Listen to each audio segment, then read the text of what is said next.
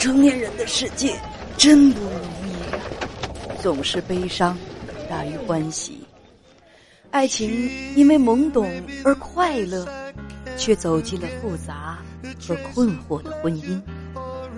请进，这里是叶文家园，博安问情，总是陪在你的耳畔。本节目由喜马拉雅 FM 独家播出。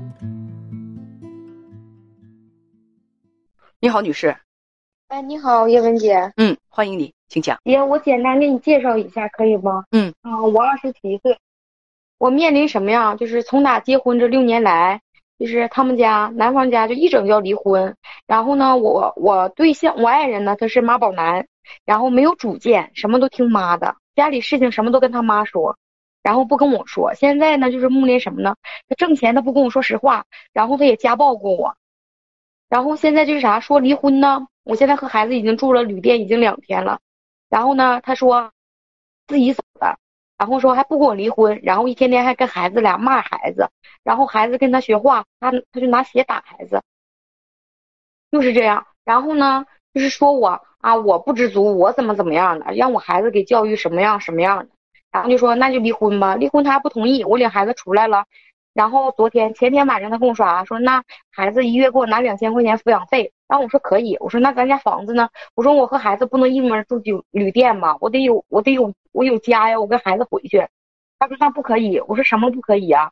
然后他说那不能回这儿，我意思现在不能给孩子。然后我说我说也不是你的，也不是我，就是孩子的，但是孩子是一直我自己带大的，我现在就是属于居住。然后等到孩子过了十八岁之后，我说我就我就会那什么，我就会搬出去，让孩子自己决定房子是怎么样。他也不同意，他说那就明嗯明天九点民政局见吧。然后我就去了，完了说要不然孩子呃不给我他要，然后呢嗯不用我拿抚养费。现在昨天孩子周一上幼儿园，他就把那个孩子给我接走了，他不让我见，不给我。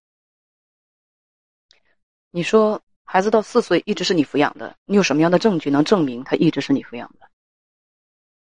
啊，不是说我抚养，就是一直我照顾大的。我知道你有什么样的证据证明是他长期出差还是什么？我，他不长期出差，他经常给家，但是他从来没有，他从来没有给我养。他挣钱可以给我，给就可给家花过。我说我的意思是你有什么证据证明你一直是你在抚养孩子，你在陪伴孩子，你在孩子身边，而他没在。我可以这么跟你说吧，楼上楼下可以问问，然后就是说农村也好，城里也好，都可以问是不是我自己。他们会怎么说呢？孩子爸爸每天都回家，因为你是想说孩子他爸爸每天回家，但是他不管。对他从来不不哄孩子，他从来没有哄。也就是孩子出生五年啊，四周，他没有超过陪伴两天。也就是你没有证据证明，孩子一直是更多的是你在。养你在陪伴，对吗？没有证据证明，对我没有足据的。但是别人怎么说我不知道，反正就是一直我自己在。孩子爷爷奶奶。我说的是你没有证据证明，对不对？对，那倒是。好的，你今年二十七岁，丈夫是二十八岁，结婚六年，孩子四岁。嗯。真正关键的、真正关键的点在哪里？其实你跟编辑在聊的时候，我们编辑真正的把关键的点给弄清楚了。真正关键点是家暴。是家暴是在这整个这个事情当中，其实最关键的。你对什么对呀？在你刚才整个讲述的过程当中，家暴你是放在最后一句提的，而且提的浮皮潦草，提的轻描淡写，就说明你在你们的就是说婚姻关系当中，什么是重要的，什么是不重要的，什么是破坏性最大的，什么是最不能容忍的，什么是触犯法律的，你根本就没搞清楚，跟我说了一大堆，巴拉巴拉巴拉，说了一大堆，一大堆，其实都是无关紧要的。家暴才是你们婚姻当中最关键的事情。婚后，你跟编辑讲，一年婚后一年多，你丈夫开始打你，打过四次，而且你第二次怀孕的时候，他也打过你。对对对，第二次怀孕，哦，后来你做流产了。你做流产，你是他打你导致你流产的吗？不是，就是我孩子在十六个半月的时候，不到十七个月，我怀孕了，然后他打过我。哎，那时候我们本来就打算不知道怀孕，后来我才知道怀孕，然后也这孩子本来也没打算要，因为没人帮我带，我一个孩子我都刚就能带过来，我两个孩子我也就是说不能说我也不允许。听听听，不能说是因为他打你，所以导致你流产的，对吧？嗯，对对对。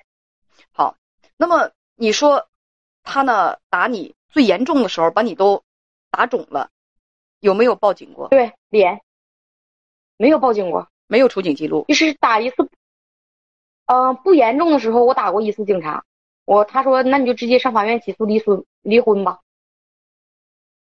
这是警察跟你说的。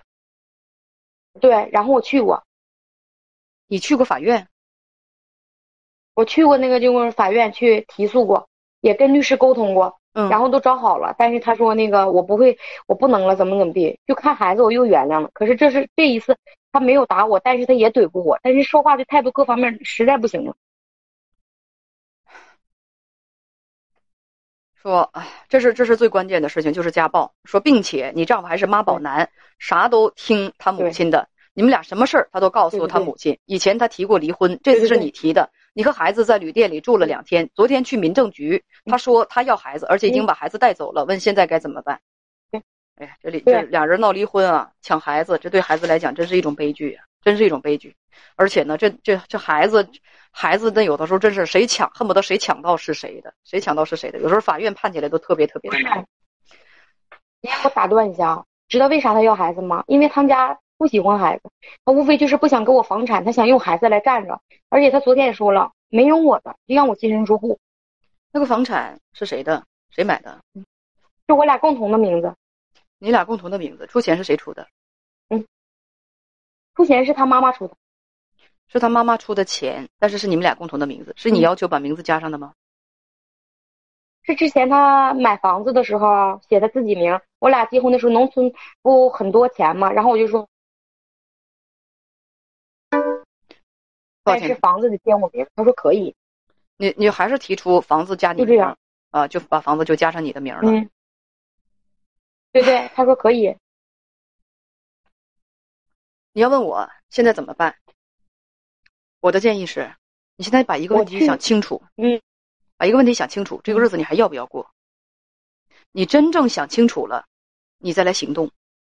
这个问题就是这个日子行，我要过，要过，告诉自己过的就是这样的日子，所以包容你的丈夫，他的一系列的问题，他的一系列的问题，呃，但是不要忘了，家暴这个事情是不可容忍的，因为他是对你身体的伤害。如果他再打你，你一定要报警啊，报警要验伤。一定要让他知道，他打你是要付出代价的，不可以用这种方式来解决问题，而且他打你是犯法的。